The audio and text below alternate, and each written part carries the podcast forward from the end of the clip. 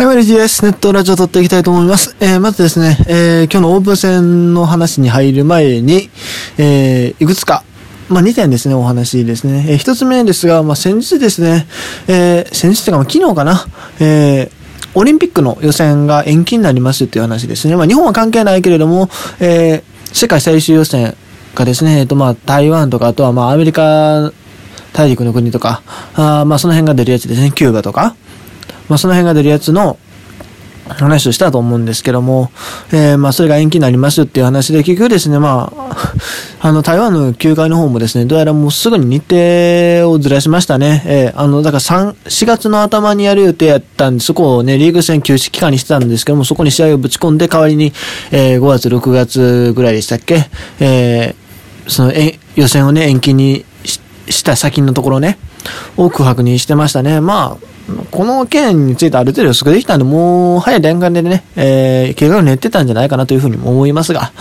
あまあまあ、とりあえずそういう感じです。まあ別に取り上げるほどの話でもないんですけどね。まあ一応、そういう発表がされてたので、えー、一応伝えておこうかなと思います。そしてもう一つですが、まあこれもうめちゃくちゃ個人的な話なんですけども、えー、あとまあ確定ではないんですが、えー、一応ですね、今年、僕、広島のマセダスタジアムに行く可能性が非常に高いです。はい。高くなりました。まあ、マセダスタジアムね、僕、どんぐらいチケット取るのか難しいのか、いまいち分かってなかったんですけども、今朝見たらね、まだ空いてたんですよね、一応、ちょくちょく。そう、内野自由席もしたけど、ビーチパフォービーチパフォーマンス、あの、三塁側の出っ張っとる、出っ張ってるっていうか、あの、浮いてるとこね。天空の城みたいな、いい風に言えば。あそこ、ちょっとね、まあ一応、席空いてたんで、えっ、ー、と、10月の6日の阪神戦ですね、のビーチパフォーに一応申し込んでます。まあこれ、まだ確定ではないけど、おそらくまあ、いけるんちゃうかなと思ってます。うん。わからんけども。まあ、あとはまあ、僕の日程次第ですね。まあ、10月やったら多分いけると思うんですけども、一応まあ翌日大学が水曜日だと確実にあるんで、僕のゼミがね、絶対そこに入るっていうのは分かってるんで、まあでも、広島やったら別にね、あの新幹線で帰れるし、まあ、朝じゃないに昼なんでね、ゼミがあるのは。まあ一応だからそういうつもりです、僕としては。まあ、松田スタジアムに今年は参戦予定です。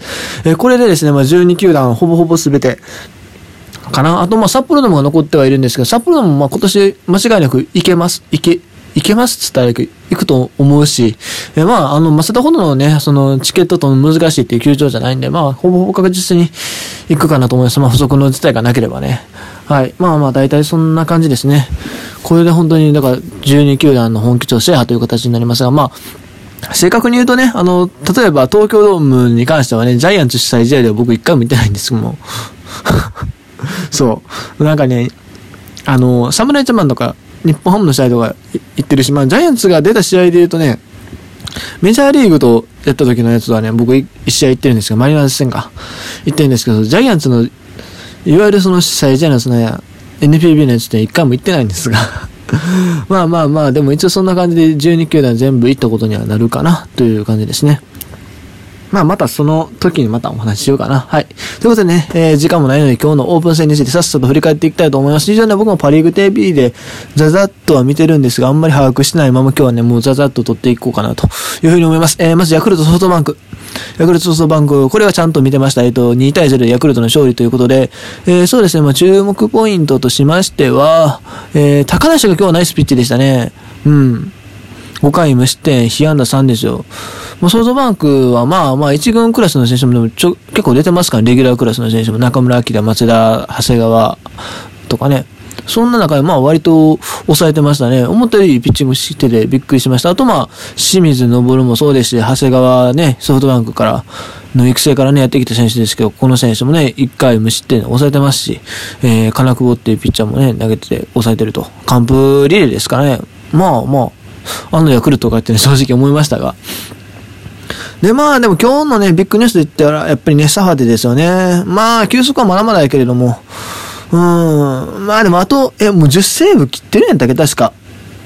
名球会までね、なんとか言ってほしいなと思うけど、まあでもソフトバンクというチームの状況を考えるとなかなかそれも厳しいのかなと思うんですが、やっぱり一野球ファンとしてはね、えー、ぜひぜひそこにね、たどり着いてほしいなという思いはありますよね。うん。続きまして、ロッテオリックス2対6で、オリックスが勝利ですね。えー、この試合一応まあ途中まで見てたんですが、あそうですね。注目のね、えー、ジョーンズ、本日がね、初出場という、は、オープン戦初かな ?2 試合目かな？ぐらいと思うんですけども。まあまあ、股関節をね、痛めてからは久しぶりに出たという形でしたが、あ今日も快音響かず、早く初ヒットが見たいところですね。で、それから、ティーオから、ティーオからがいいですね。今日もヒット2本打ってます。まあ、1本は内野安打なんであれですけども。うん、まあまあ、でも打てないよりはね、打ってる方がいいわけで。で、あとはまあ、あ、勝本ホームラン打ったドラフト4位 ?5 位ぐらいのルーキーのね、えっ、ー、と、大卒の選手ですけども。うん、これは楽しみですね。勝又選手。で、えー、マスターカが2安打と、まあ順調ですね。小田優也がね、今日はヒット2本ということで。まあでもな、去年なよな。できる取るタイミングとしては、小田優也は。うん。今確実にね、もう年齢的にもちょっとなかなかチャンスとかもらえなくなってくる選手だと思うんですけども、個人的にはでもね、好きな選手なんで頑張ってほしいなと思うんですけどね。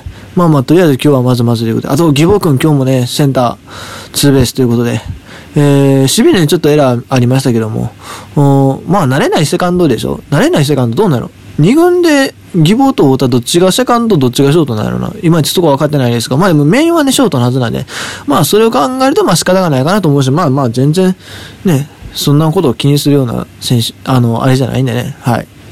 まだまだ伸びしろ溢れる選手ですから。で、えー、投手陣の前に、えっと、ロッテ野手陣はまあ福田周平選手が絶好調ですねと。ただまあこの絶好調なのを見るとね、怪我がちょっと心配になったりするんですが まあそんな心配はね、えー、急に終わることを祈ります。えー、投手陣、投手陣、まあ、石川選手4回3失点、まあまあ、あんまり良くはないな。石崎投げたんか。石崎投げて1回1失点。これ残念やな。基本塁打1は笠俣に打たれたんか。頼むでルーキーに打たれるのは勘弁して、まあ、この勝俣優選手がめちゃくちゃすごい可能性あるけどね。バッティングはすごいいいっていうふうに聞いてるんですが。で、えっ、ー、と、オリックスで言うと山本由伸がね、5回に失点ですか。まあ5回に失点だね。ちょっと出だしがあれやったけども、えー、まあ、エラーも絡んでの話なんで、はい。まあまあ、大体そのとこですか。今日は増井さんもね、えー、無失点で抑えてるということで、はい。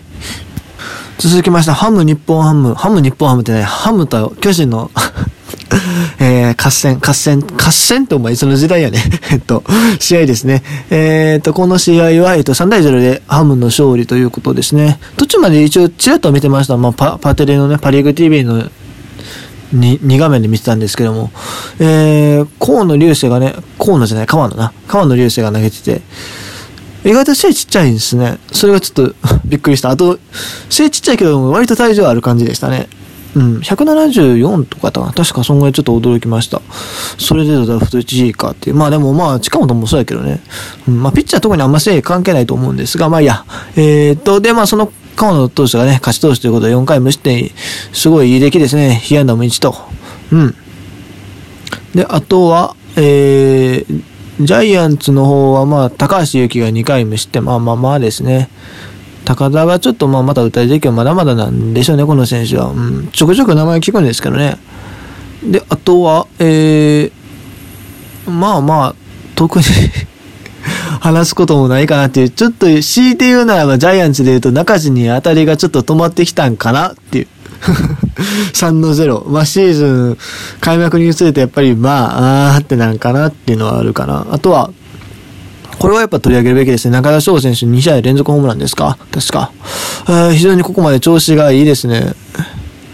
いやー、なんかここ数年の成績見るともうあんま伸びへんのかなって正直思ってた部分はあるんですけど、今年はね、そ、そんなことないんじゃないかというふうなね、期待を抱かせてくれるここまでですよね。うん。